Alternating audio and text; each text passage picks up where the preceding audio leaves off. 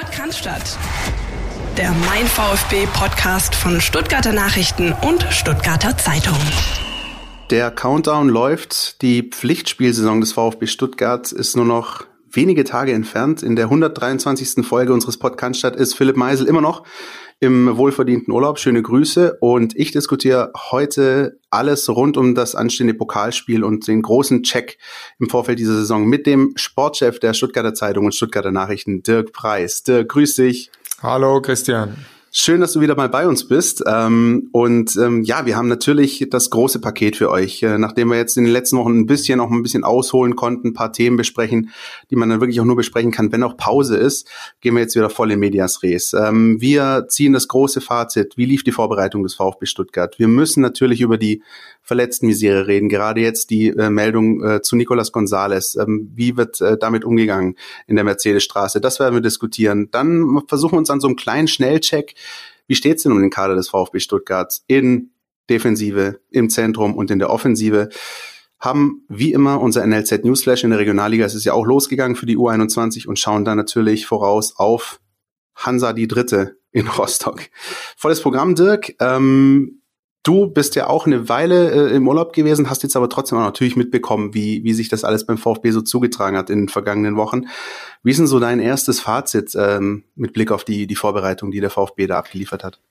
Ja, nach allem, was ich mitbekommen habe durch die Gespräche auch mit den mit unseren Kollegen, die dann immer wieder vor Ort waren, auch bei den Testspielen im Trainingslager, ähm, wäre es jetzt eigentlich an der Zeit, glaube ich, ein positives Fazit zu ziehen, wären da nicht äh, die ganzen Verletzten, die trüben das Bild schon extrem ein und deshalb kann man das eine vom anderen, glaube ich, auch nicht trennen, äh, weil da schon jetzt gerade auch zuletzt nochmal mit Nicolas Gonzalez schon auch ein paar Eckpfeiler oder zumindest der große Eckpfeiler jetzt auch in der Offensive rausgebrochen ist. Deshalb ähm, beeinflusst es schon sehr dieses Fazit der, der ersten Wochen der Vorbereitung. Und das hat sich ja so ein bisschen durchgezogen. Also mm, wenn man es überspitzt formulieren möchte, oder ich glaube, faktisch war es sogar auch so kein Testspiel wirklich ohne Verletzten. Also das ging gegen Liverpool ja direkt los mit Tommy, mit Massimo. Massimo, der jetzt aber wieder, haben wir ganz frisch mitbekommen, eben zurück ist im Teamtraining des VfB Stuttgart immerhin. Äh, aber das ähm, hat man nie so ganz abschütteln können und dann halt eben jetzt der traurige Höhepunkt, das ist angesprochen, beim 4-2 gegen äh, Racing Straßburg.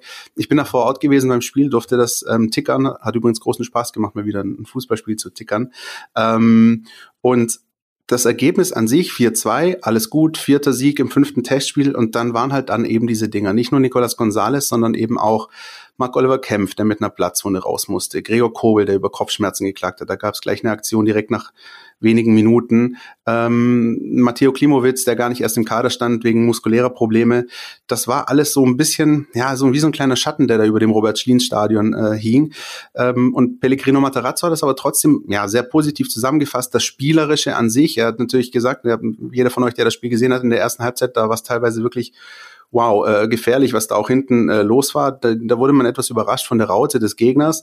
Das hat äh, Pellegrino Materazzo auch ähm, dann zugegeben, hat auch gesagt, ich wollte aber auch mal sehen, wie die Jungs das regeln, wie sie innerhalb eines Spiels auf solche Situationen reagieren, denn irgendwann werden wir wahrscheinlich auch wieder vor 50, 60.000 Zuschauern spielen, dann wird man nicht alles hören, was ich da sag. Und mit dieser Reaktion ist er ganz zufrieden gewesen, hat dann natürlich aber auch nochmal umgestellt zur zweiten Halbzeit und da sah das spielerisch schon ganz ordentlich aus an sich. Ähm, und trotzdem kam dann halt eben diese Verletzung. Äh, hast du das Spiel gesehen, Dirk, gegen Straßburg am Samstag? Ja, ich habe es mir am, am, Fernsehen angeschaut.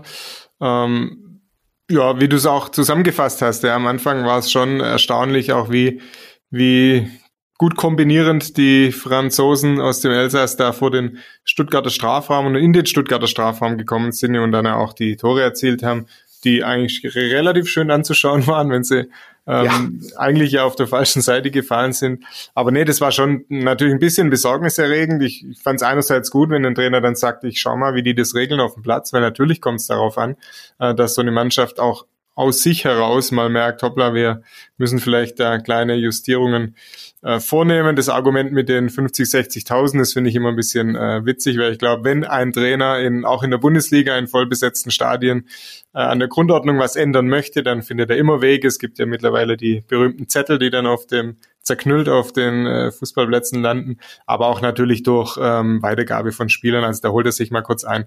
An den Spielfeldrand vielleicht auch den Captain, wenn er auf dem Platz steht, den Gonzalo Castro als verlängerter Arm oder auch irgendeinen anderen. Also selbst bei 80.000 äh, in Dortmund oder bei 60.000 in der Mercedes-Benz Arena finden, finden Trainer, äh, glaube ich, Wege, Mittel und Wege, um dann wirklich äh, zu sagen, wir stellen um.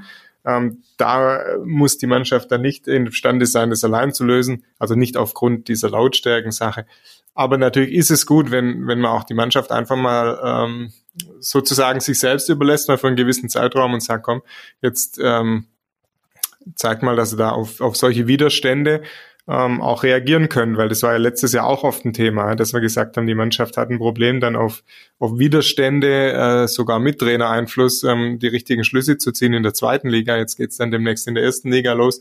Ähm, und da ist schon ganz gut, wenn man solche Situationen auch mal simuliert. Aber noch besser ist es, wenn der Trainer dann einen Plan hat, ähm, der dann auch besser funktioniert und er den dann auch seinen Spielern mitgeben kann. Ja, ich glaube, das ist der richtige Punkt, den du da angesprochen hast. Ähm, ob da jetzt irgendwie 5000 oder jetzt wie in Rostock 7.500 oder dann irgendwann mal 60.000 im Stadion sind, ähm, das ist dann nochmal eine ganz andere Geschichte. Ich meine, auch beobachtet zu haben, dann im Schlienstadion am Samstag, da ging es schon noch ein Stück weit darum, einfach zu gucken, wie funktioniert das denn als Mannschaftsgefüge, auch auf dem Platz, auf dem Platz, neben dem Platz, ähm, auch mit dem neuen Kapitän jetzt Gonzalo Castro, Gibt es da wirklich sowas wie, ja, diese Leitwölfe, die die äh, die die, die, die Marschroute vorgeben, die, die den Takt vorgeben. Ähm, und das waren, glaube ich, ganz interessante Einblicke. Gonzalo Castro, wir haben die ähm, Diskussion letzte Woche schon gehabt, aber Dirk, wie ist denn da dein, deine Meinung dazu? Also Marc Oliver Kempf, der nicht mehr Kapitän des VfB Stuttgart ist, sondern jetzt eben mit Gonzalo Castro eine, eine neue Persönlichkeit, eine andere Persönlichkeit auch? Also das mag dann bitter sein für den Marc Oliver Kempf, wenn du im einen Jahr dieses Amt bekommst, im, im Jahr darauf dann wieder abgezogen wirst von dieser Rolle. Aber ich finde es sollte den Jungen jetzt nicht äh, sonderlich beschäftigen, weil ab und zu äh, hatte man schon auch den Eindruck gewinnen können im letzten Jahr, dass das auch bisschen Bürde war, dieses Amt, äh, dass er versucht jetzt besonders zu, gut zu machen. Ich denke da nur an die kapitale Grätsche im, im Spiel gegen den Karlsruher SC, wo das Spiel schon gelaufen war, er aber irgendwie doch noch das Gefühl hatte, ein Zeichen setzen zu müssen und dann mit Rot in der Hinrunde, ne? ja. ist. Genau, in der Hinrunde. Ähm, von dem her ähm, glaube ich, dass es dem vielleicht ganz gut tut, sich äh, wieder auf seine Dinge konzentrieren zu können, seine Leistungen konzentrieren zu können. Gonzalo Castro war nun jetzt nicht über jeden Zweifel erhaben, weiß Gott nicht in der vergangenen Saison, ist einfach ein Spieler, bei dem du aber weißt, was du bekommst, wenn du ihn bringst. Er spielt es solide runter, hat natürlich nicht die Überraschungsmomente oder diese äh, dieses Spezielle, das man sich dann vielleicht ab und zu erhofft, ähm, aber ist natürlich einer der erfahrensten und ist vielleicht jetzt auch gezwungen, äh, sich noch mehr einzubringen durch das. Und das ist, finde ich, ganz gut, weil äh, er wirkt ja immer so ein bisschen in sich gekehrt und man hat jetzt nicht den Eindruck, als ob er der, der große Anführer ist, der quasi seiner Erfahrung sein könnte. Deshalb lockt ihn das vielleicht auch nochmal ein bisschen aus der Reserve und, und, und zeigt ihm nochmal die Rolle auf, die er übernehmen muss mit seiner Routine, mit seinen fast 400 Bundesligaspielen. Von dem her kann das schon eine ganz gute Wahl sein und solange sich daraus auch kein Anspruch oder keine Garantie auf einen Stammplatz ableitet, dann, dann umso besser, wenn da die Gespräche ordentlich geführt sind, dass das diese Rolle ähm, quasi keinen Stammplatz bedeutet, aber eben erwartet wird, dass er auch, wenn er mal draußen sitzt, sich entsprechend einbringt, dann ist das für mich eine nachvollziehbare Wahl. Ja, das, das wäre direkt meine nächste Frage gewesen. Also die, die Geschichte rund um den Stammplatz, da hat doch Pellegrino Matarazzo gesagt, eben, wie du es gerade gesagt hast, keine Stammplatzgarantie. Ähm, ich erinnere mich, in der vergangenen Woche hat sich ein Guido Buchwald gemeldet, der gesagt hat, aber ein Kapitän muss eigentlich spielen. So kannte ich das früher zumindest auch, als ich irgendwie noch äh, Bundesliga in, in RAN geguckt habe. Aber die Zeiten sind anders. Ne? Es ist nicht mehr so, dass ein Kapitän jetzt zwingend unumstößlich immer auf dem Platz stehen muss. Also ich finde schon, dass es die beste Variante ist, wenn du einen Kapitän hast, der aufgrund seiner Leistung auch unumstritten ist, weil dann ja. äh, können sich Mitspieler an ihm orientieren, können sich an ihm aufrichten, ohne auch, dass er mal die großen Worte verliert. Ja, wenn, wenn du jetzt dieser Non-Playing Captain bist, der quasi draußen sitzt und von da versucht, Einfluss zu nehmen oder in, unter der Trainingswoche Einfluss zu nehmen, dann ist das ja mit viel Aufwand verbunden. Sagen, ich bin, guck mal, ich spiele nicht, aber ich zeige, ich gebe trotzdem immer alles. Und also das ist eine andere Rolle dann, die viel bessere ist, du hast einen Kapitän, der anerkannt ist, äh, in, auf so einen Grund seiner menschlichen äh, Fähigkeiten oder seines Charakters, seiner äh, seinem Umgang mit mit den Spielern, mit den Kollegen, aber natürlich vor allem ähm, um, aufgrund seiner Leistung. Das ist, glaube ich, schon nach wie vor und da braucht man die alten Zeilen nicht verklären. Das ist, glaube ich, auch nach wie vor die beste aller, aller Varianten. Aber es hat auch schon natürlich ähm, Beispiele gegeben, wo es auch anders funktioniert hat. Julian Schuster beim SC Freiburg war ja ein großes Beispiel ja. dieses Non-Playing Captains, aber dann hat ja trotzdem am Spieltag sitzt er nicht mit der Binde auf der Bank oder auf der Tribüne, sondern dann steht ein anderer mit der Binde auf dem Platz. Und der soll dann eben auch in die Rolle schlüpfen können. Deshalb ist es noch besser, derjenige, der die Binde ohnehin hat, schlüpft von vornherein in die Rolle des sportlichen Anführers auch. Und ich glaube im Großen und Ganzen, auch wenn man sich umhört, auch bei den Fans, dann, dann hat man das schon ja ähm, für eine gute Entscheidung gehalten. Auch ähm, Marco Oliver Kempf, das ist ja vorher angesprochen, hat es auch sehr sportlich aufgenommen und ähm, der wird natürlich auch seinen vollen Einsatz bringen. Und wie sehr ähm, der, also Marco Oliver Kempf, äh, mit dem Herz bei der Sache ist, das hat man übrigens auch gemerkt bei diesem Testspiel gegen äh, Racing Straßburg. Er musste ausgewechselt werden mit einer Platzwunde über dem rechten Auge und hat dann, äh, als er dann hinausbegleitet wurde von dem Physio Gerhard Wörn, mal kurz ein derartigen Wutschrei rausgelassen, wie ich ihn selten gehört habe. Also den hast du irgendwie noch bis rüber ins Mercedes-Museum gehört. Ähm, der will spielen und dann bei ihm hat man wirklich gemerkt, ähm, Kapitänsbinde hin oder her, ähm, der ist wirklich heiß auf diese Bundesliga-Saison. Insofern ja, glaube ich. Ähm, muss, Entschuldigung, man muss ja bei ihm auch, ist ja fast schon ein tragischer Fall mittlerweile, was ja. die Verletzungshistorie oder diese Ausfallhistorie angeht. Ja, der, der kommt zum VfB als ähm, ja so fast etablierter Bundesligaspieler als U21-Nationalspieler will da den nächsten Step machen, steigt dann ab, wird dann Captain, ähm, fliegt dann da vom Platz durch diese blöde Aktion, war bis dahin eigentlich unumstritten, ähm, muss dann pausieren, dann ist er, hat er sich wieder reingekämpft, spielt äh, auf St. Pauli damals, da war ich ja im Stadion, ähm, kriegt dann diese, diese Schulter vom Gegenspieler ins Gesicht, fällt mit wirklich schlimmen Gesichtsverletzungen wieder aus, kämpft sich wieder ran, ähm, ist zum Saisonende auch durch Corona natürlich, durch die Zwangspause wieder fit. Dann im letzten, vorletzten Saisonspiel, als in Nürnberg quasi der Aufstieg klar gemacht wird, gehen die Kollegen quasi feiern. Er äh, auf den OP-Tisch, weil es ihn wieder an der Schulter erwischt hat, weil er blöd fällt.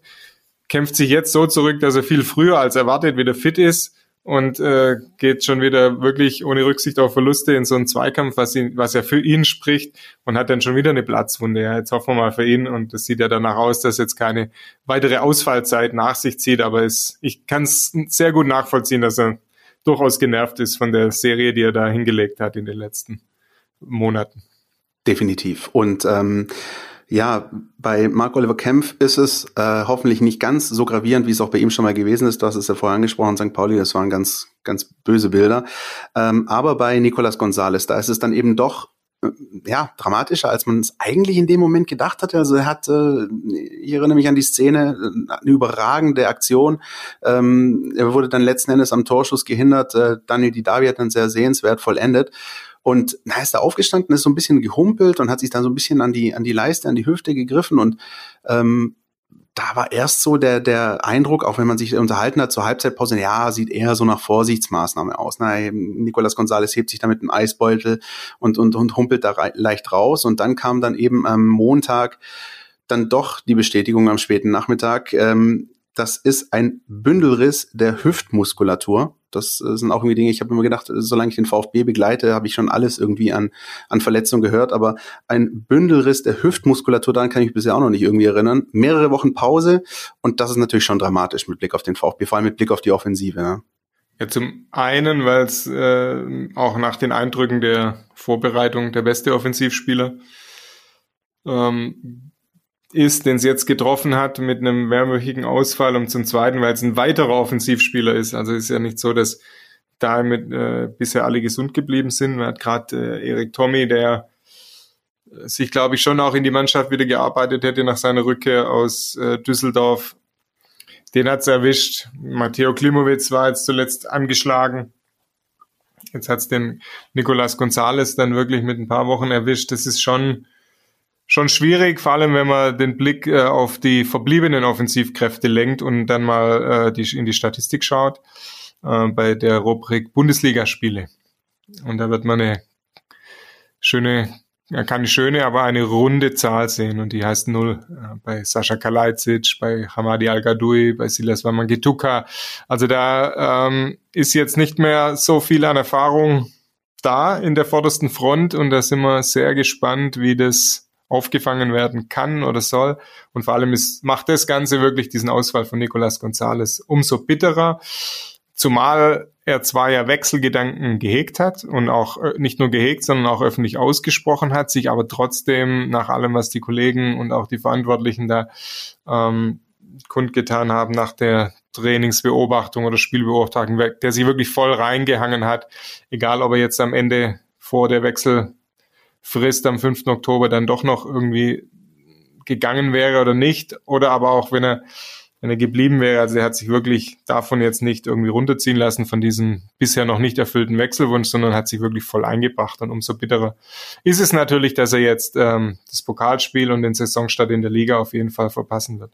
Ja, ist ein ähm, ganz, ganz interessanter Aspekt, ähm, äh, den du jetzt auch angesprochen hast. Ähm, das haben wir beim VfB auch schon mal anders erlebt, dass es irgendwie mal in der Sommerpause wechselwillige, wechselinteressierte Spieler gab, die haben dann in den Trainings- und Vorbereitungsspielen nicht immer so ausgesehen wie Nicolas Gonzalez und der hat da wirklich einfach einen super Eindruck hinterlassen und nicht nur dieses Traumtor gegen den HSV geschossen, für das jetzt übrigens auch für das Tor des Monats nominiert ist, sondern der war einfach voll da. Ähm, Wechselgedanken hin oder her und das ist schon ähm, bemerkenswert gewesen. Ähm, rund um die Personalie Nicolas Gonzalez haben nicht nur wir uns unsere Gedanken gemacht, sondern auch unser Kollege Heiko Hinrichsen und der hat eine ganz klare Meinung dazu. Querpass, der Kommentar unserer Redaktion. Ja, hallo zusammen. Der Übeltäter trägt diesmal den Namen Lamine Kone, seines Zeichens Abwehrspieler von Racing Straßburg, der 1,89 Meter Mann hat unseren etwas kleineren Nicolas Gonzales derart bearbeitet, dass die Hüfte dann irgendwann mal nachgegeben hat. Es ist viel mehr gewesen, ein Bündelriss in der Hüfte. Nicolas Gonzales, wir wissen es alle, er fällt die nächsten Wochen aus. Vier bis sechs Wochen, so die vorsichtige Prognose des medizinischen Stabes beim VfB wird er ausfallen. Das bedeutet natürlich beim Pokalspiel am Sonntag äh, ist Gonzales nicht dabei und er wird auch zum Bundesliga-Start fehlen, was den VfB natürlich vor große Probleme stellt. Vom Gonzales Schock haben wir geschrieben und aus meiner Sicht glaube ich auch zu Recht, denn äh, das hat die Vorbereitung gezeigt. Gonzales ist der mit Abstand beste Stürmer gewesen in der Vorbereitung beim VfB Stuttgart. Jetzt sind die anderen gefordert, seinen Platz einzunehmen, ihn zu ersetzen, denn der VfB hat einfach kein Geld in Corona-Zeiten. Äh, das liegt zum einen sicherlich viel an Corona, es liegt aber bestimmt auch daran, dass man in der Vergangenheit davor nicht gerade sparsam mit seinem Geld umgegangen ist. Aber man hat auf jeden Fall kein Geld, um einen neuen Stürmer zu verpflichten, um einen Gonzales Ersatz zu verpflichten. Das heißt, die anderen müssen es richten. Die anderen, wer sind es? Da ist zunächst Sascha Kalajic, der Lange, wie sie ihn nennen, den Österreicher mit äh, serbischen Wurzeln. Er ist noch nicht so richtig angekommen beim VfB Stuttgart, was natürlich daran liegt, dass er eine Saison fast größtenteils verletzt zugebracht hat. Aber äh, die Qualitäten sind auch bekannt. Also wenn ein Stoßstürmer gefragt ist, wird Kalajic sicherlich der Mann der ersten Wahl sein. Dazu haben wir dann noch Silas Wamangituka, Matteo Klimowitz und äh, Hamadi Al-Gadoui. In allen ist gemeinsam diesem Quartett, dass sie über die Erfahrung von null Bundesligatoren verfügen. Das ist natürlich, da kann einem als VfB-Fan ein bisschen der Angstschweiß äh, auf die Stirn treten. Aber es wird nicht anders laufen. Sie werden, der VfB Stuttgart wird bis zur Rückkehr von Gonzales äh, mit diesen vier Herren oder mit einer Auswahl aus diesen Vieren im Sturm spielen müssen. Das heißt, die Taktik wird vielleicht auch ein bisschen anders sehen. Schon wurde von der falschen Neuen gesprochen. Also es muss alles ein bisschen spielerischer zugehen im, im Sturm des VfB Stuttgart. Vielleicht hat das Ganze einen guten Nebenaspekt noch, denn äh, höchstwahrscheinlich wird Nicolas González äh, dem VfB mindestens ein Jahr dann erhalten bleiben, weil es ist kaum davon auszugehen, am 5. Oktober äh, endet der Transfermarkt. Es ist kaum davon auszugehen, dass jetzt ein Spieler von äh, einem Verein einen so angeschlagenen Spieler noch verpflichten wird. Also höchstwahrscheinlich noch auf ein weiteres Jahr mit Nicolas González. Und das muss ja dann auch nicht das Schlechteste sein für den VfB. Es bleibt also spannend.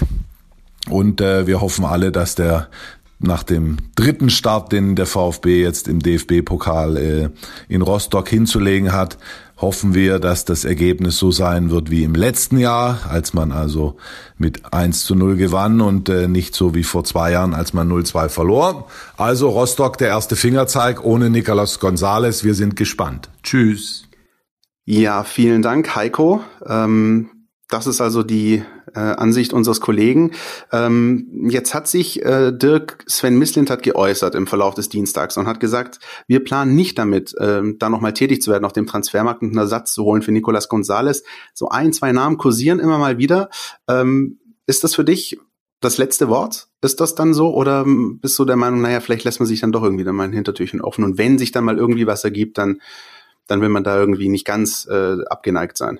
Ich glaube, dass schon geschaut wird, was der Markt so hergibt, aber ich glaube, dass es halt eben dieses Jahr ähm, keine Entscheidung nur des Wollens ist, sondern auch des Könnens. Also dass die die finanziellen Bedingungen so sind, dass ähm, da nicht mehr wirklich was auf der hohen Kante liegt, wo wir sagen, das haben wir uns aufgehoben, um auf äh, diverse Rückschläge reagieren zu können. Also es ist noch ist ja auch noch kein Spieler jetzt wirklich lukrativ verkauft worden und die Krux an der Sache ist ja, der, der lukrativ verkauft werden könnte, ist ja Nicolas Gonzalez selbst. Mhm. Ähm, wobei auch da ja noch nicht das, das Mega-Angebot eingegangen ist, das den VfB jetzt zum Grübeln gebracht hätte.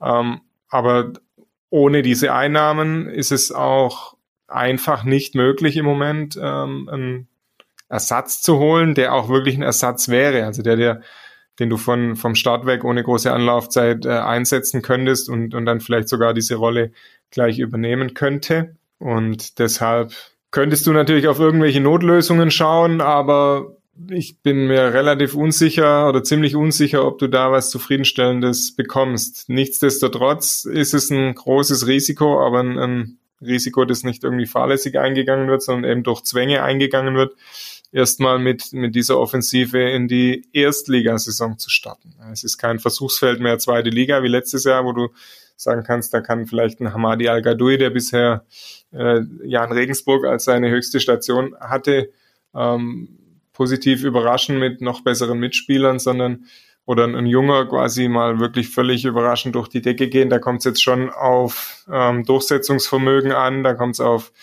ja klar, Erfahrung im Duell oder in Duellen, direkten Duellen mit Top-Verteidigern an und die hat eben in der Offensive des VfB nun kaum mehr einer. Und da bin ich schon gespannt, ähm, ob sie da trotzdem sich Chancen oder dann eben auch ähm, Tore erarbeiten können. Ist das denn mit Blick auf den Transfermarkt aus deiner Sicht ein Vorteil oder ein Nachteil oder ist das völlig Wumpe, dass der jetzt dann verlängert ist und dass der eben noch bis Oktober läuft? Ähm, ist das dann eher so ein Ding, naja, dann hat man eben doch nochmal die Option, über, über ein paar Wochen möglicherweise noch was zu tun oder ähm, ist das möglicherweise eher kontraproduktiv, dass man sagt, okay, das Ganze, dass eben dann noch darüber diskutiert wird, das schadet uns jetzt eher irgendwie teamintern und, und, und irgendwie im Gefüge und von der Atmosphäre her. Oder wie würdest du das beurteilen? Ich bin da ehrlich gesagt völlig unschlüssig noch. Ich weiß gar nicht, ob das, ich glaube, das können wir erst im Oktober, November wirklich beurteilen. Aber hast du eine Meinung dazu? Ich habe eine Meinung dazu, dass ich generell es gut fände, wenn der Transfermarkt schließt, wenn die, die Saison auch losgeht. Aber das ist Danke. ja dieses Jahr gar nichts anderes als in den letzten Jahren. Jetzt das Datum 5. Oktober suggeriert natürlich, dass es dieses Jahr viel, viel länger geht als sonst. Ist auch so. Aber die Saison ist ja auch viel, also die letzte Saison ist ja viel später zu Ende gegangen. Die neue beginnt viel später. Ähm, früher, ansonsten in den letzten Jahren hat diese Saison, die Bundesliga-Saison, irgendwann Ende, Mitte, Ende August begonnen und das Transferfenster äh, hat dann auch erst nach den ersten Spielen geschlossen. Insofern ist die Situation gar nicht so viel anders. Also es ist leider wieder so, dass auch nach den ersten Spielen noch Transfers möglich sind. Das finde ich generell schlecht. Ähm, dazu um das zu ändern, müssten wir aber natürlich eine internationale Lösung ähm, bekommen. Äh, das kann ja nicht eine, eine reine nationale Sache sein, dass die, das eine Land sagt, okay, wir wir schließen aber ähm, und die anderen machen noch weiter. England hat es, glaube ich, mal gemacht. Ähm, ja, die haben dann quasi mit Saisonstart äh, genau. geschlossen und haben gesagt, Rien ne va plus, oder ich weiß gar nicht, wie das auf Englisch heißt, also nichts geht mehr und dann war eben Schicht im Schacht und ähm, in Deutschland ist es so, du, du hast es angesprochen, eigentlich ist es dasselbe, nur versetzt. So Genau. Irgendwie bis zur ersten Länderspielpause ging das immer. Und so ist es ja dann jetzt auch im Oktober, Mitte Oktober Länderspielpause und bis dahin ungefähr läuft das dann. Ja, ich find's, ich find's doof, nicht nur wegen diversen Managerspielen, ähm, die dann noch beeinflusst werden ähm, für den einen oder anderen, sondern einfach, es wäre doch einfach schön, wenn, wenn zum Stichtag erste Saisonspiel die Karte beisammen sind und dann ist auch jede Mannschaft gezwungen, ähm, oder was heißt gezwungen, ist ja kein echter Zwang, sondern einfach, dann ist klar, ab jetzt spielen wir zumindest ein halbes Jahr mit dem Kader, den wir haben, den wir uns ja auch, für den wir uns entschieden haben. Ist ja nicht so, dass man gesagt hat, ähm, die haben dann erst am ersten Spieltag gemerkt, sie müssen noch was machen, sondern ähm, klar gibt's immer dies, diese, diesen Spruch von, dann kann man noch auf Verletzungen reagieren, aber wie wir jetzt am Beispiel VfB gesehen haben, die passieren eben auch mal in der Vorbereitung schon früh und nicht erst am ersten Spieltag oder am zweiten Spieltag, von dem her. Ja, generell wäre es mir lieb, es gäbe eine andere Lösung, aber es ist jetzt nichts groß anderes als in den vergangenen Jahren. Da ist die Einschränkung, dass vielen Vereinen, glaube ich, schlicht und ergreifend das Geld fehlt, um, um noch überhaupt was zu machen. Den bringt dann vielleicht der lange äh, Transfermarkt gar nichts. Ähm, das ist, glaube ich, die, die andere Sache, die den, das ganze Geschehen dieses Jahr viel mehr beeinflusst. Also, dann ähm, setzen wir hier doch mal einen Punkt und schauen uns mal den Kader des VfB Stuttgart an, so wie er denn jetzt ist. Stand ja, wenige Tage vor dem DFB-Pokalspiel beim FC Hansa Rostock. Ähm, ich würde sagen, Dirk, wir gehen das mal so ein bisschen zu, zumindest ja bereichsmäßig durch. Also wir müssen nicht komplett jede Position einzeln durch, und die Zeit haben wir nicht. Die hat nur Thomas Gottschalk früher bei Wetten das gehabt. Ähm, aber wir, wir können das mal so, sag ich mal, im Grundgerüst her mal ein bisschen abklappern. Ich glaube, Torhüterposition, da können wir uns eher kurz fassen. Das ist dieselbe Konstellation wie in der vergangenen Saison. Äh, wir haben Gregor Kobel, wir haben Fabian Bredl und wir haben Jens Grahl. Und ähm, es gibt auch die Hierarchie, dass Gregor Kobel die Nummer eins ist. Und aber Fabian Bredlo möglicherweise wieder eben so was wie der Pokaltorwart ist, der dann vielleicht auch am Sonntag im Tor steht. Ich glaube, da können wir uns kurz fassen, oder? Da können wir uns kurz fassen. Ich würde nur das Argument, warum wir uns kurz fassen, glaube ich, darf nicht sein. Es ist das gleiche wie in der letzten Saison, weil letzte Saison ja. war einfach zweite Liga. Und das werden wir jetzt, wenn wir weiterreden, dann noch sehen, dass das in manchen Bereichen für die zweite Liga top war, aber für die erste Liga natürlich ein ganz anderes Urteil ähm, dann ge gefällt werden muss. Aber ich glaube, da hast du dann wieder recht, äh, im Torhüterbereich mit Gregor Kobel als der klare Nummer eins ist der VfB gut aufgestellt, auch für die Bundesliga. Dann gehen wir mal eins vor und schauen uns mal die Defensivreihe an. Da ist ja wirklich einiges passiert. Jetzt auch an Neuzugängen, Neuzugängen, die wirklich jetzt schon fix geplant sind. Äh, gespielt haben wir in Waldemar Anton, auch Neuzugänge wie ein Konstantinos Mavropanos, die bisher eben noch nicht zur Geltung gekommen sind, weil auch da eben noch eine Blessur vorhanden ist. Wie siehst du die Defensivreihe mit Blick jetzt auf die erste Bundesliga? Ja, wir können es äh, gar nicht oft genug sagen, in der der VfB jetzt gefordert sein wird. Und wie siehst du die, die, die Hierarchie innerhalb dieses Defensivverbunds? Also auch mit einem Kempf, mit einem Anton, äh, mit einem Kaminski. Wie ist da dein Gefühl? Ich glaube generell, dass der VfB jetzt hinten ganz gut aufgestellt ist, auch wenn da vieles gilt, was ich ja vorhin mal kurz ähm, bei der Offensive angesprochen habe, dass jetzt nicht alle Akteure schon mega Bundesliga-Erfahrung haben, aber da ist sie schon gegeben. Also Marc Oliver Kempf hat in der Bundesliga gespielt, äh, Marcin Kaminski hat ein Jahr lang in Düsseldorf ähm, quasi Stamm gespielt in der Bundesliga. Ähm, Waldemar Anton ist noch jung, hat aber eben auch schon bei Hannover 96 äh, sich in die Bundesliga hochgearbeitet und hat da sogar ja auch schon gezwungenermaßen äh, Führungsaufgaben übernommen. Also ich glaube, dass der VfB da hinten drin ganz gut aufgestellt ist, was die Innenverteidigung angeht. Ähm, ein bisschen Fragezeichen würde ich setzen, ähm, wenn es dann wirklich mal darum gehen sollte, mit einer Viererkette zu spielen und dann auch äh, zwei gute Außenverteidiger zu haben. Da hat man sicher mit ähm, Pascal Stenzel eine sehr, sehr, sehr solide Position. Auch in die Richtung, man weiß, was man bekommt. Ähm, bald sicher jetzt nicht mit spektakulären Offensivausflügen ständig, aber doch sehr solide im, im Abwehrverhalten und im Aufbauspiel. Auf der anderen Seite bleibt links äh, eine Problemzone, weil wir natürlich weiterhin auf den großen Entwicklungsschritt von dem Kollegen Sosa warten. Borna Sosa. Der, der übrigens, äh, Dirk, wenn ich da kurz äh, reingrätschen darf an der Stelle, ich habe äh, die äh, Länderspielpause äh, genutzt und habe natürlich das eine oder andere Spiel angeschaut, so auch. Ja, das 5 zu 0 der kroatischen U21 gegen Griechenland. Ähm, das ist so ein bisschen für Borna Sosa natürlich wieder so gewesen wie Dinamo Zagreb in der, in der Liga, nämlich fast nur in der gegnerischen Hälfte. Aber wer sich diese fünfminütige Zusammenfassung gesehen hat, ähm, hat, hat festgestellt, der war irgendwie von acht, neun Aktionen, die da gezeigt wurden, an sechs beteiligt, unter anderem an drei der fünf Tore. War mit eins der besten Spiele, die ich, die ich von ihm gesehen habe. Ich habe auch bei Dinamo Zagreb einige gesehen. Aber das ist eigentlich ja auch genau das, worauf es in der Bundesliga nicht so ankommen wird, oder? Sondern da ist eben auch Borna Sosa mit ganz anderen Aufgaben betraut. Genau, und deshalb wird es darauf ankommen, wie er sich im Defensivverhalten wie, äh, verbessert, im taktischen Geschick verbessert ähm, und wie er da seine Rolle findet. Äh, ich glaube auch, dass wahrscheinlich ja das bevorzugte System eine, eine Dreierkette sein wird, die im Defensivbereich dann zur Fünferkette mutiert. Deshalb wird er nicht mehr in dieser Viererketten Links-Außen-Funktion äh, gefordert sein, wenn er den spielt, sondern ein bisschen mehr nach vorne gerückt als Wingback, wie man so schön neudeutsch sagt. Ähm, Philipp ich, Meisel gefällt dieser Ausdruck. Ja, Philipp Meisel gefällt jeder englischer Fußballbegriff. Ähm, fast jeder. Deshalb ähm, glaube ich, kann er schon diesen Schritt endlich gehen. Er ist jetzt mittlerweile auch schon ähm, nicht erst seit ein paar Monaten beim VfB, hatte zuletzt ja auch mit Verletzungen zu kämpfen, aber man hat sich natürlich schon so ein bisschen einen schnelleren, schnellere Steps nach vorne gewünscht. Der VfB muss darauf hoffen, dass der dieses Jahr gelingt, aber da ist Borna Sosa nicht der Einzige.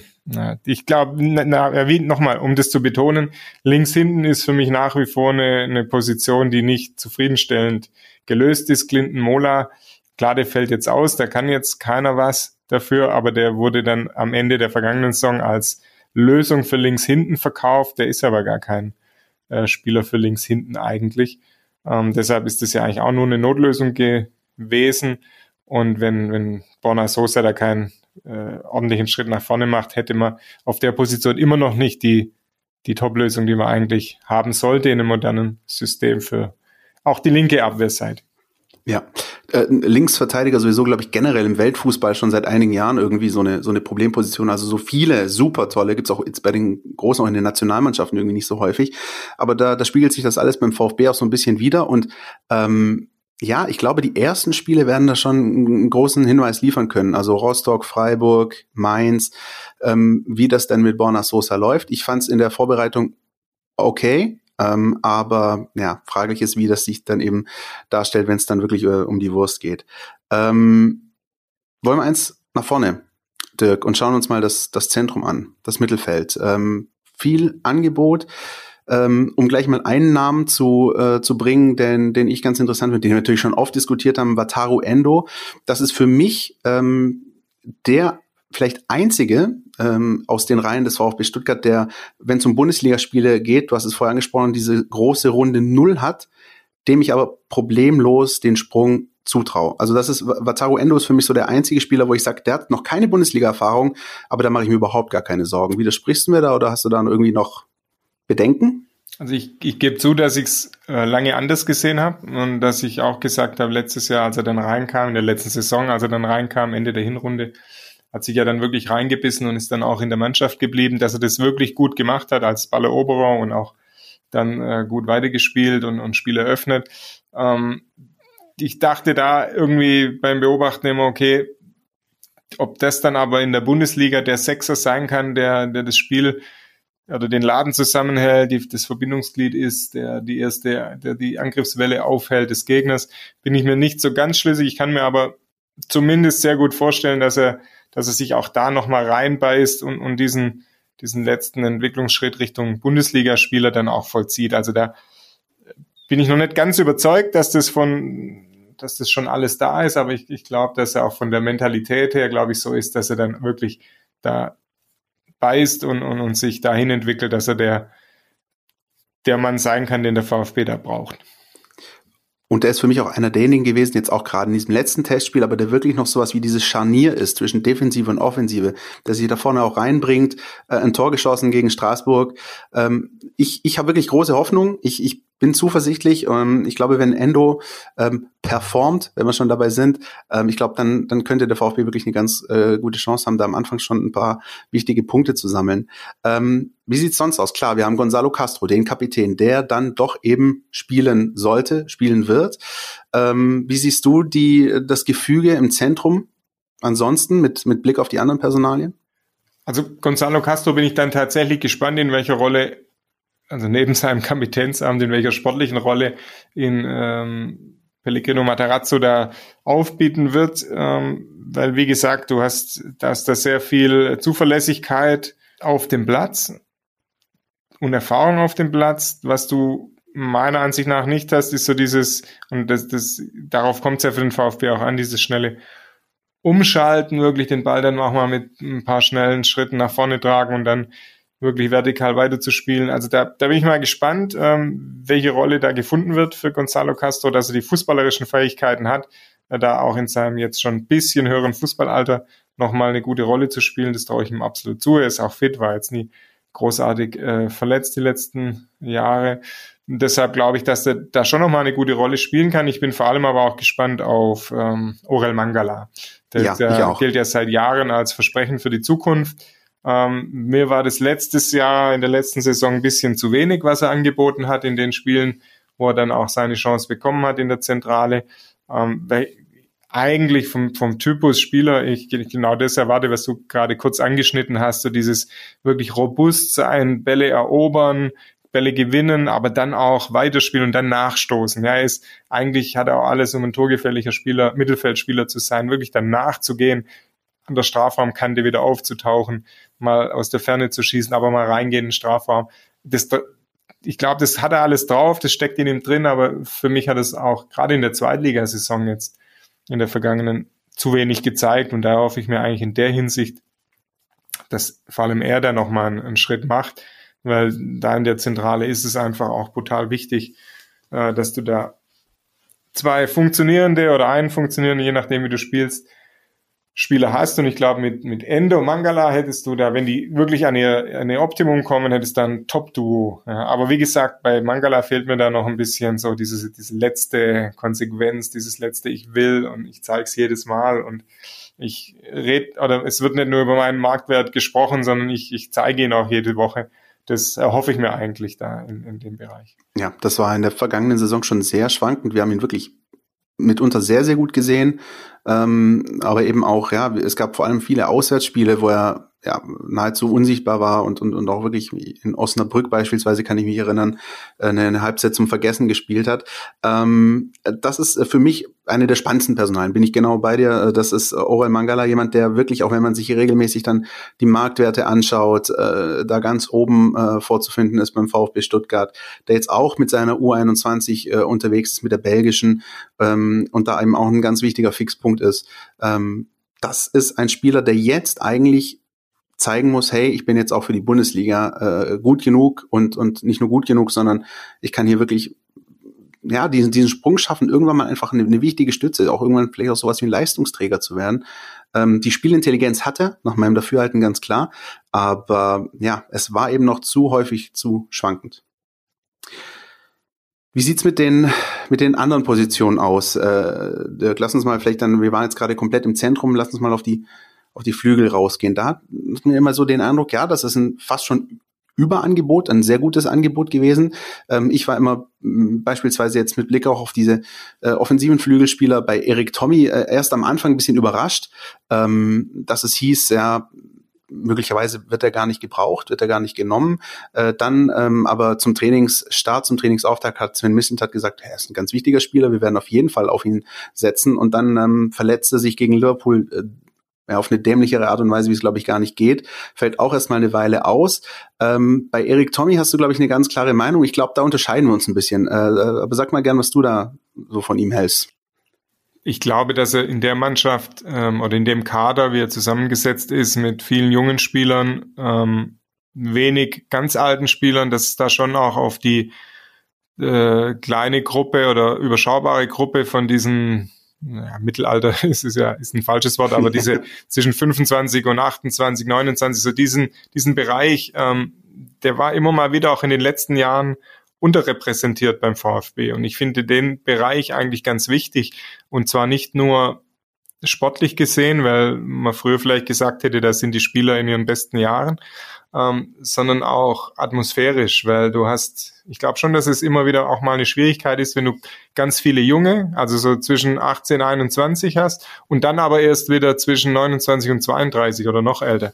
Es kommt ja, da gibt's natürlich so diese diese Typen, diese älteren Typen, die sich wirklich um die, um die Jungen sorgen und auch die Jungen, die sagen, ich akzeptiere den Älteren und schaue zu ihm auf und nehme das an, was er sagt. Aber ich glaube, dass du hast das sportliche Scharnierfunktion, die sportliche Scharnierfunktion vorhin angesprochen. Ich glaube, dass es die auch in so einem Kader gibt und da spielen eben Spieler in, in diesem mittleren Alterssegment schon auch eine wichtige Rolle.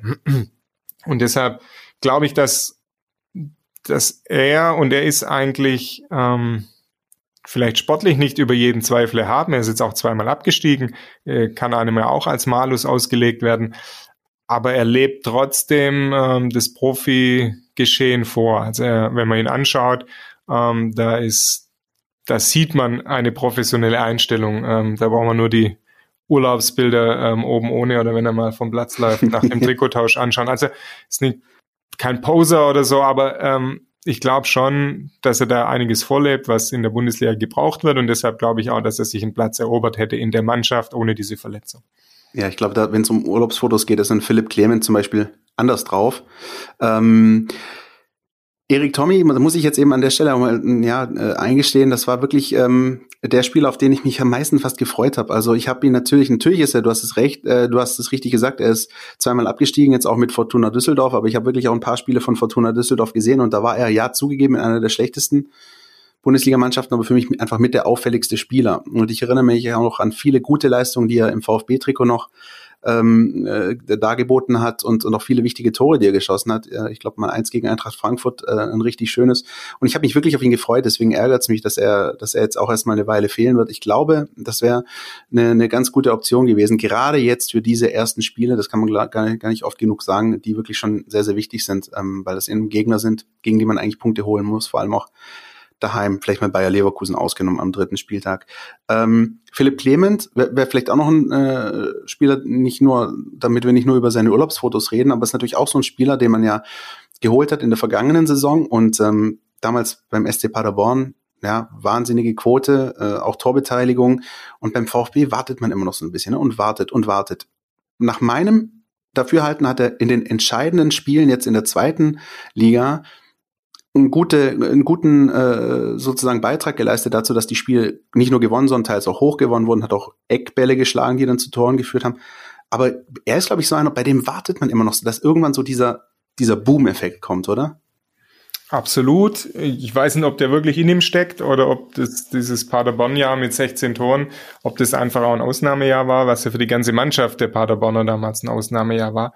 Aber wenn man überlegt, wie die damals aufgetreten sind, das hatte, könnte in etwa vielleicht ein Fingerzeig sein, auch auf das, wie der VfB spielen will, spielen muss, jetzt in der Bundesliga-Saison, natürlich mit weniger Ballbesitz, ähm, mit viel Raum vor sich, wenn er dann mal den Ball gewinnt. Äh, und im Gegensatz zum, zum vergangenen Jahr, äh, wo wenig Raum vor, vor dem Ballführenden meistens war, ähm, vielleicht entwickelt er da wirklich nochmal seine Stärken, die er damals in Paderborn gezeigt hat. Bedeutet eben ähm, einerseits die Spieler aus dem Mittelfeld heraus mit, mit wirklich vertikalen Bällen, mit steilen Pässen gut einzusetzen. Ja, wenn man da an Silas Wamangituka denkt oder so, der ja wirklich auch einen Speed mitbringt oder Nico Gonzalez, wenn er bleibt und wieder fit ist, ähm, wo ja schon Geschwindigkeit auch da ist. Wenn, da kann er natürlich Akzente setzen aber auch dann, wie ich es vorhin auch schon mal gesagt habe, eben selber nachgehen und wieder in der Position zu sein, in einen Abschluss zu kommen, gerade auch in Kontersituationen, ja, nicht nur den vielleicht den entscheidenden oder den guten Pass nach vorne spielen, sondern auch nachzugehen und dann wieder an Spielstation zu sein. Also ich glaube schon, dass er ein spielintelligenter äh, Junge ist und da vielleicht auch jetzt in, in, einem Spiel mit mehr Räumen, in einer eher kontersituativ angelegten Sache doch nochmal zeigen kann, dass er, dass seine Verpflichtung ein, ein guter Zug war.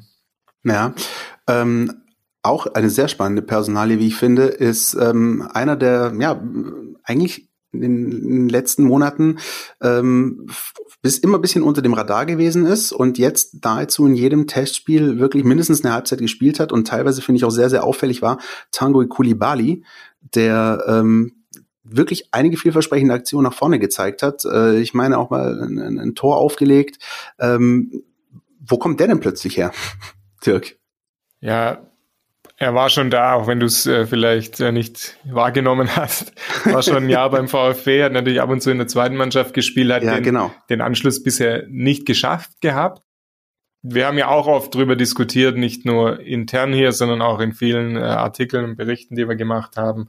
Ähm, der VfB hat viele junge Spieler, ähm, was steckt dahinter, wie viel müsste nicht von den jungen Spielern schneller, zumindest mal ein, zwei, müssten da nicht ein, zwei schneller mal den, den großen Schritt machen und direkt auf Anhieb Verstärkung sein. Er ist jetzt ein Beispiel, wo es auf jeden Fall mal ein Jahr gebraucht hat, um überhaupt in die, in die Nähe des, äh, einer Stammformation oder einer ersten Elf zu kommen, ähm, musste sich äh, ja, hatte ja sogar Schwierigkeiten im Prinzip immer in diesen 18er, 20er Kader, den es dann gab, ähm, überhaupt da mal ranzuschnuppern. Am Schluss hat er mal noch einen Einsatz gehabt, wenn ich mich richtig erinnere. Ähm, deshalb gehört er einfach, ich will den gar nicht äh, für sich beurteilen, hab ich, dafür habe ich ihn jetzt auch zu wenig gesehen. Ähm, aber er gehört natürlich in einer Reihe zu Spielern wie, wie auch Darko Chulinov, wie auch Silas Wamangituka, der zwar schon auf sich aufmerksam gemacht hat, aber eben auch noch den Step machen muss. Vielleicht einen kleineren dann nochmal als jetzt ein Kulibali oder Chulinov. Aber da gibt's schon ein paar in der Mannschaft, oder nicht nur ein paar, viele in der Mannschaft. Ähm, und da ist der VfB wirklich darauf angewiesen mit seiner Personalpolitik, dass von dem Gros der jungen Spieler, von den vielen jungen Spielern jetzt wirklich zumindest zwei, drei diesen entscheidenden Step auf Erstliganiveau machen. Also ich kann jetzt nicht mehr im, im, im zweiten Jahr, wenn die da sind, im, im, dritten Jahr, die, die da sind, ähm, nicht durchweg davon reden, die, die bekommen jetzt Zeit, die haben noch Zeit, sondern da muss wirklich bei, nicht bei allen, das wäre übertrieben äh, zu erwarten, aber zumindest bei zwei, drei sollte da jetzt ähm, der entscheidende Step kommen. Ja. Diego, äh, nicht Diego, Matteo Klimowitz ähm, ist ja auch so ein Fall, ja, der jetzt ein paar Ansätze gezeigt hat in der vergangenen Saison, ähm, von dem man sich jetzt aber erhofft, dass er da schon sagen wir, in Richtung erste Elf rangerückt ist und es auch schon so ein bisschen hat durchschimmern lassen in der Vorbereitung.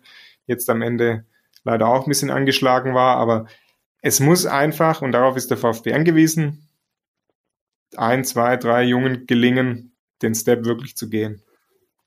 Ja, und ähm, ich denke, das wird auch ähm, zum einen mit Blick auf die Kaderentwicklung der, der entscheidende Punkt und eben aber auch mit Blick auf die äh, Performance oder das, was dann eben halt in der Bundesliga auch am Ende punktetechnisch rauskommt, weil das ist ja dann doch das, worum es letzten Endes gehen wird. So, äh, Dirk, dann haben wir nur noch eine ganz lapidare Frage zu klären ähm, und die heißt, wer schießt die Tore? Sehr gute Frage mit ja, einer ne? sehr äh, schwierige, schwierig zu beantworten, vor allem jetzt nach dem Gonzales-Ausfall äh, der ja, wie wir es vorhin schon mal angesprochen hatten, wirklich heiß war, auch äh, aufs Spielen, aufs Weiterentwickeln, aufs Tore schießen, das auch ja untermauert hat in der Vorbereitung. Silas Wamangituka ist sicherlich einer, der in Kontersituationen, in die der VfB sicherlich kommen kann und kommen muss, ähm, da als ein oder andere Tor hoffentlich äh, beisteuern kann, wenn er äh, nach vorne die Ruhe behält. Hat es ja am Ende hm, ganz ordentlich gemacht in der vergangenen Saison. Wenn ich da an die Anfangsphase in Nürnberg denke, Balleroberung, äh, cool geblieben, eingenetzt. Ähm, auf solche Dinge ist, ist der VfB angewiesen, dass diese Jungs dann auch vom Tor cool bleiben, weil es wird keine 20 Chancen mehr geben, von denen man dann äh, eine oder zwei nutzt, sondern da wird es wenige geben und die müssen genutzt werden. Dann ist eine obwohl jeder weiß, wie er spielt, was er kann, wer er ist, ist Daniel Didavi vor jeder Saison so eine kleine Wundertüte für mich, weil man eben nie weiß, wie zum einen, zum einen natürlich, wie hält sein Körper, wie fit ist er doch im Laufe einer Saison und aber auch, wie kann er sich einbringen, wie passt er ins, ins System, ähm, welche Freiheiten hat er, wie kommt ihm das, die Spielsituation äh, entgegen. Er kann, glaube ich, immer noch ähm, entscheidende Situationen herbeiführen oder auch selber zum Abschluss kommen und dann auch eben Tore schießen. Ähm, abzuwarten ist, wie oft und wie lange er das machen kann. Ja, und ähm, mich hat der Sascha Kalajdzic äh, so ein bisschen, ja, begeistert ist übertrieben, aber es hat mir gefallen in, in, am Ende der letzten Saison, wo er quasi so ein paar Bonusspiele hatte, die er bei normalem Saisonverlauf ja gar nicht gehabt hätte. Aufgrund seiner schweren Knieverletzung ist dann doch noch ähm, am Ende der Saison reingekommen. Da fand ich eigentlich ganz gut, was er da gezeigt hat. Nicht nur dann im Abschluss, wo er ab und zu nur den Fuß hinhalten musste, aber auch so in der, im, im Rücken zum Tor, im, im Ball, Bälle weitergeleitet, gut gemacht. Also das war schon was, worauf ich mich freue, das weiter zu beobachten, aber auch da wäre es natürlich jetzt äh, verquert zu erwarten, dass er da von Beginn an ähm, den Torjäger gibt und jedes Mal einnetzt. Bei Hamadi Al-Gadoui bin ich ehrlich gesagt bisschen skeptisch, ob das für die Bundesliga dann reicht. Äh, lass mich gerne positiv überraschen, aber mir hat da im vergangenen Jahr schon gegen, je länger die Saison lief, obwohl er am Anfang ja viele entscheidende Tore gemacht hat, auch immer diese Joker-Tore, am Ende hat mir so ein bisschen die Spannung bei ihm gefehlt. Da war immer dieses, dieses etwas da, was ich da am Anfang gesehen habe. Deshalb gespannt, ob er in, in seinem fast ja auch schon hohen Fußballalter da nochmal den, den das Level Bundesliga auch erobern kann. Ja, aber. Ja, mit, mit Blick auf äh, die ganze Gemengelage finde ich zum Beispiel die zweite Halbzeit gegen Straßburg fand ich ganz interessant. Zum einen Daniel Didavi, der gute Szenen gezeigt hat, äh, auch ein Tor wunderbar aufgelegt. Ähm, Endo hat eins gemacht, dann hat nochmal Castro aufgelegt für Kalajic. Übrigens, nur noch reinschieben ist gut. Man muss natürlich oft auch immer da stehen, wo man den Ball nur noch reinschieben muss. Also das ist, finde ich, schon eine Qualität, äh, die er hat. Ähm, bin ich bei dir. Ähm, und dann am Ende hatte ich aber so ein paar Situationen, wo ich mir gedacht habe, so, wow, wow, wow, hoffentlich geht das gut. Und da war es nämlich der Fall, dass der VfB 4-2 geführt hat und am Ende hatten äh, Silas und Hamadi Al-Gadouye zwei hundertprozentige. Ähm, gut, der eine ist an, an den Pfosten gegangen von Hamadi Al Gadoui, aber Silas ist einmal nochmal allein auf den Torwart zugelaufen. Äh, Hamadi Al Gadoui muss auch mal einen Tor machen. Das sind die Szenen, die musst du in der Bundesliga absolut nutzen. Und ähm, ich bin bei den beiden noch ein bisschen skeptisch. Ich bin bei, bei Hamadi Al Gadoui skeptischer als bei Silas. Aber ja, lass mich auch gerne von, von Gegenteil überzeugen. Ich glaube auch, dass ähm, Sascha Kalajic ähm, eine wichtige Personalie sein könnte, vielleicht nicht vom ersten Spieltag an, aber hm, ich finde, das ist ein guter Zugang gewesen, auch in der vor einem Jahr. Ähm, dann kam eben die schwere Verletzung. Ich habe halt halt sehr, sehr viel von ihm. Ich werde nie vergessen, diese eine Halbzeit, die er bei der U21 EM für Österreich gegen Deutschland gespielt hat. Ich glaube, da hat er die deutsche Abwehr innerhalb von 45 Minuten allein zur Verzweiflung gebracht und irgendwie äh, am Ende dann Elfmeter rausgeholt, aber auch eine riesig, riesige Aktion dabei gewesen. Ich glaube, das ist ein, ein guter Spieler, auf dem ähm, der, der wird die Zukunft sein, auch beim VfB Stuttgart in der Bundesliga, wenn es denn äh, dann auch so weitergeht. Aber jetzt für den Moment, akut, ist es halt erstmal schwierig. Und es ist halt schwierig ohne Nicolas Gonzalez. Äh, ich bin echt gespannt. Äh, man wird nicht viele Chancen kriegen und die, die man kriegt, muss man halt dann eiskalt machen. Wenn es so läuft wie bei Silas in Nürnberg, gutes Beispiel, sofort nehmen, nehmen wir das, glaube ich, alle. Aber ja, soweit muss es erstmal kommen. Und noch ein Punkt, bei dem ich äh, auch ein bisschen äh, ja, ein bisschen Bammel habe, ist hoffentlich kriegt der VfB nicht zu viele Elfmeter, wobei natürlich, klar, Elfmeter sind immer gut, nur ha, Nicolas Gonzalez ist schon so ein Elfmeterschütze gewesen, der die Dinger blind reingemacht hat. Ne? Immer dieser Anlauf kurz abgestoppt und dann das Fußgelenk abgeknickt, jeweils ins andere Eck. Äh, der VfB wird auch einen sicheren Elfmeterschütze brauchen jetzt erstmal in den, in den ersten Wochen, wenn es dazu kommt. Vielleicht schon in Rostock. Aber ich glaube, das sind ähm, Luxusprobleme, die du dann ja. jetzt ansprechen möchtest, weil ähm, erstmal brauchst du die Elfmeter und dann, ähm, ja, also ich glaube, da gibt's schon noch ein paar, die auch in der Lage sind, so ein Ding reinzuwuchten. Ähm, das stimmt, das stimmt. In der Vorbereitung gab's natürlich äh, den einen oder anderen. Äh, ich meine, gegen den HSV, auch jetzt gegen Straßburg, auch natürlich am Ende in der zweiten Liga. Das werden jetzt andere Spiele, aber soweit muss man natürlich erstmal kommen. Ich hatte aber den Eindruck, und das war auch so ein Punkt ähm, äh, gegen Straßburg, der VfB hat sich eine Zeit lang schwer getan, ähm, in das gegnerische Drittel zu kommen. Wenn er es dann aber mal erreicht hat, dann war es meistens gefährlich und dann war es meistens sehr, sehr vielversprechend. Und ich glaube, das ist was, was du absolut brauchen wirst jetzt. Also dir sozusagen nicht nur die, die, dich nicht nur in die Nähe des gegnerischen Tors zu spielen, sondern wenn du dann mal da auch bist, einen gefährlichen Abschluss abzuliefern. Das wird, glaube ich, elementar sein.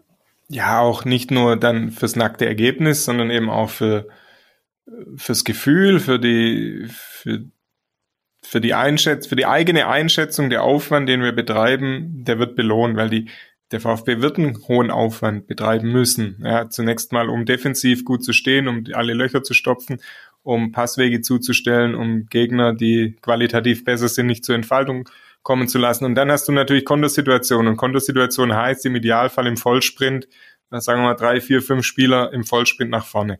Und wenn du da pro Spiel viele Situationen hast, die verpuffen, weil dann der letzte oder vorletzte Pass irgendwie schlampig war, weil der Abschluss nicht gelungen ist, weil vielleicht schon im ersten Abspiel ein Fehler unterläuft und trotzdem sind drei haben drei den Weg gemacht ganz nach vor und dann ist wieder nichts und wieder nichts, dann wird's natürlich auch zäh und dann verlierst du auch ein Stück weit den Glauben an, an genau dieses Spiel, das dich ja eigentlich stark machen sollte. Deshalb ist es nicht nur fürs Ergebnis wichtig, dass das gelingt, sondern einfach auch für das Gefühl, das sich dann entwickeln kann in, in dieser Saison und das sich natürlich schnell entwickeln sollte. So dieser Glaube, ja, ähm, wir können hier bestehen und unsere Waffen, ähm, die, unsere Waffen, die, die sind wirklich äh, scharf und, und unsere Trümpfe stechen.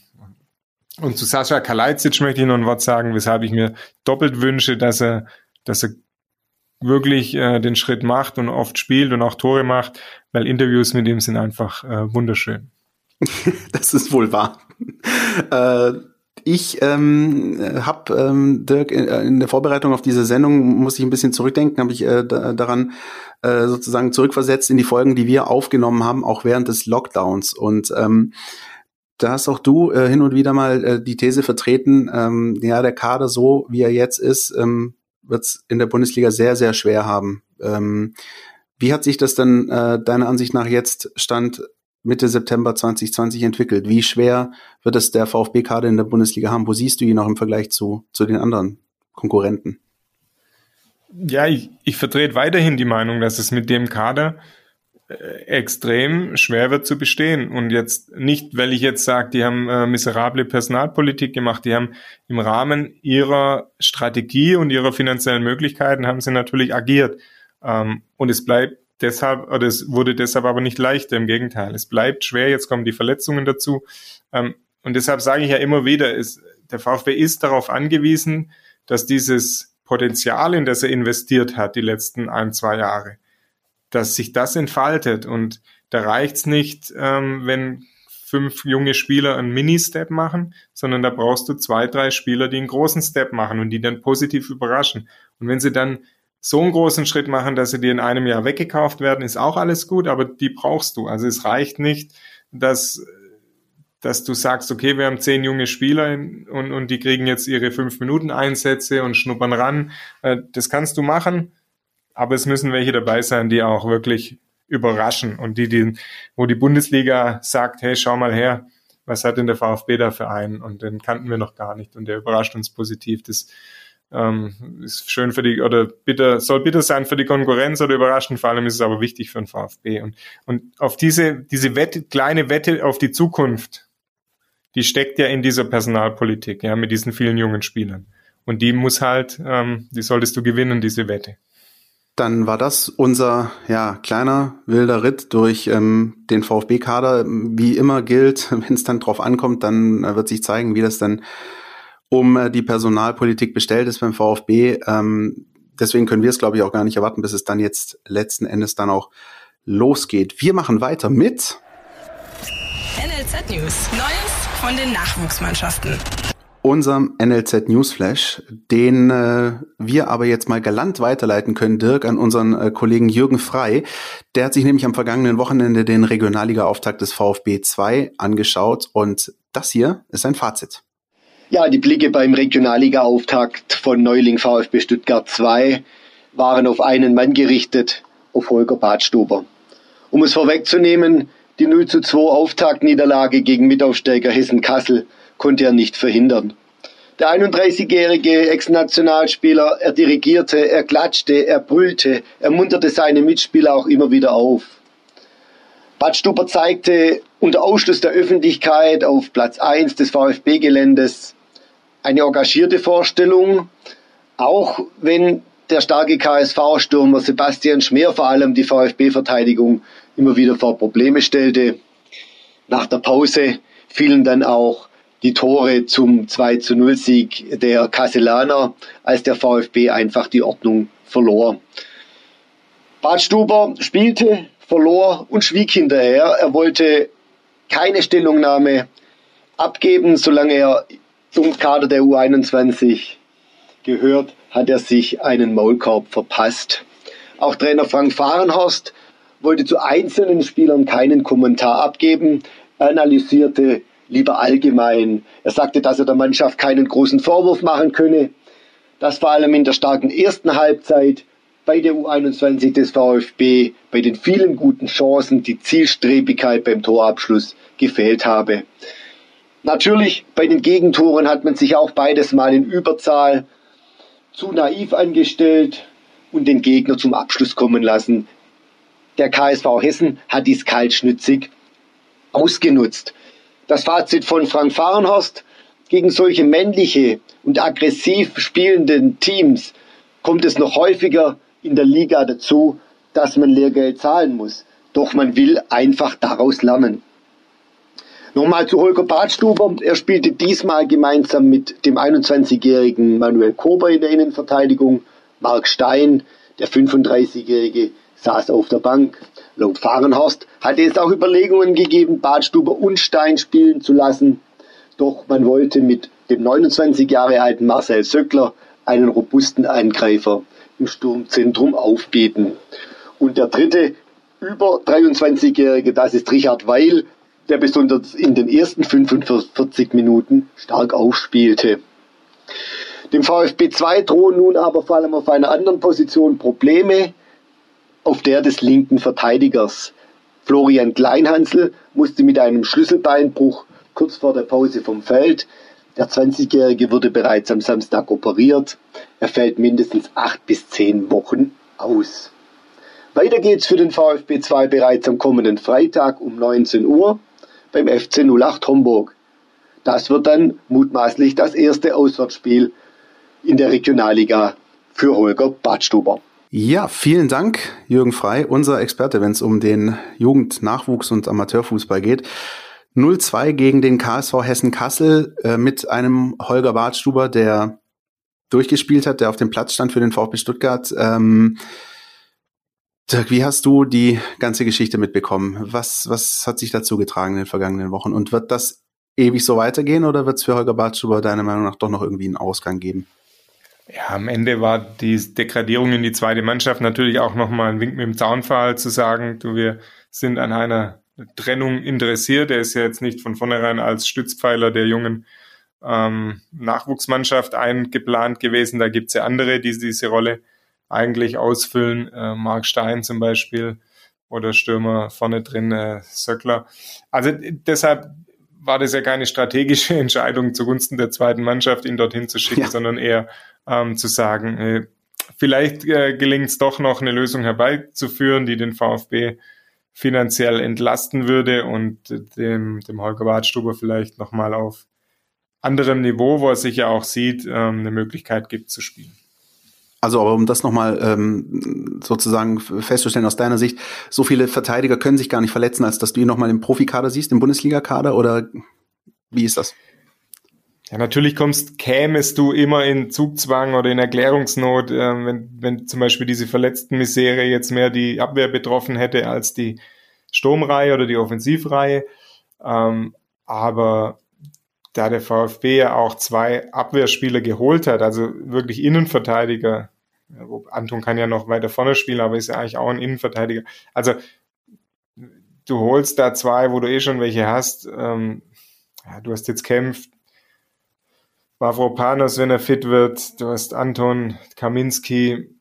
Jetzt nicht, nicht, dass ich sage, das sind, die sind alle über jeden Zweifel haben, aber du hast einfach zahlenmäßig so viele, denen du das Vertrauen ausgesprochen hast. Ähm, ja, wie gesagt, wie du es gesagt hast, da müssten jetzt quasi schon sich alle verletzen, um zu sagen, ähm, jetzt kommt der Holger zurück. Ich glaube, wenn man so eine Entscheidung trifft, dann muss man die auch konsequent treffen und dann konsequent bleiben. Ähm, ja, und deshalb glaube ich nicht, dass daran gerüttelt wird und auch da gilt ja bis 5. Oktober. Ich kann mir gut vorstellen, dass sich da irgendeine Lösung noch ergibt eine erste Lösung oder ein erster Lösungsansatz ergeben hat sich übrigens auch mit Blick auf Zuschauer, ähm, zumindest bei den Jugendspielen beim VfB Stuttgart. Es werden demnächst wieder schrittweise Zuschauer dabei sein können. Für die U19 und die U21, das hat der VfB Stuttgart Mitte der Woche verkündet. Es ähm, muss natürlich eine Anmeldung erfolgen. Ähm, das könnt ihr nachlesen bei uns äh, auf der Seite Stuttgarter Nachrichten.de und in der App Mein VfB. Also so peu à peu werden da dann zumindest wieder Zuschauer zugelassen werden. 300 bis 400 werden es ungefähr werden. Das alles könnt ihr bei uns nachlesen und ähm, bei uns nachlesen übrigens könnt ihr auch, äh, wenn ihr jetzt diese Folge hört, ähm, ein Gespräch, ein Interview, das ich äh, führen durfte in dieser Woche mit äh, Pascal Breyer, dem äh, ehemaligen VfB-Spieler, jetzt in Diensten von Hansa Rostock. Und Dirk, ich kann dir sagen, die sind schon wieder heiß da oben auf, auf den VfB und auf den Pokal. Äh, lass uns mal ein bisschen nach vorne schauen auf dieses Spiel. Ähm, wie hast du eigentlich reagiert, als du mitbekommen hast, dass es schon wieder, äh, also Landespokalsieger Mecklenburg-Vorpommern offiziell, aber de facto Hansa Rostock sein wird? Ja, ich habe es erst gar nicht äh, realisiert. Ich dachte, ja, okay, wie letztes Jahr und dann fiel mir ein, okay, wie überlet, überlet also vorletztes Jahr. Ähm, ja, ist schon ein ja, krasser Zufall einfach. Du hast ja. 32 mögliche Gegner. Ja, genau. Das ist unfassbar, ja. ja. Und dann, dann spielst du dreimal in der ersten Runde ähm, gegen den gleichen Gegner. Das ist tatsächlich unfassbar. Aber letzten Endes ja, wäre sicherlich schöner gewesen, ähm, ne, nicht so ganz so weite Anfahrt für den ganzen Tross, gerade in diesen Zeiten. Ähm, wenn man das Ganze irgendwie organisatorisch dann vielleicht ein bisschen einfacher gelöst bekommen hätte. Ansonsten bleibt das, was es die letzten zwei Jahre auch war, ein höchst unangenehmer Gegner, ist ein Drittligist. Die Drittligisten sind äh, von den Rahmenbedingungen, Trainingsbedingungen ja oft ähm, nicht schlechter als Zweitligisten, sind reine Profiteams. Ähm, da da geht's schon zur Sache und da ist wenn du selbst so ein bisschen Probleme hast, ähm, wie jetzt vielleicht mit Verletzungen, dass ich jetzt eine neue Mannschaft plötzlich finden muss, ähm, da ist ähm, immer ein Risiko gegeben. Andererseits gibt's, sollte es einen Klassenunterschied geben. Also ja, es ist wie es ist, äh, wieder Rostock aber wieder die Chance, da quasi sich durchzusetzen mit dem Risiko zu scheitern, wie immer im Pokal. So ist das. Äh, in den vergangenen beiden Partien äh, sozusagen steht es 1-1. Das wisst ihr alle zuerst. Einmal Samstagabend unter Flutlicht mit Taifun Korkut äh, 2-0 verloren. Im Jahr darauf dann mit Tim Walter an einem Montagabend 1-0 gewonnen. Und jetzt geht's dann an einem Sonntagnachmittag mit Pellegrino Matarazzo nach Rostock an die Ostsee. Also auch im dritten Jahr hintereinander mit dem dritten Trainer.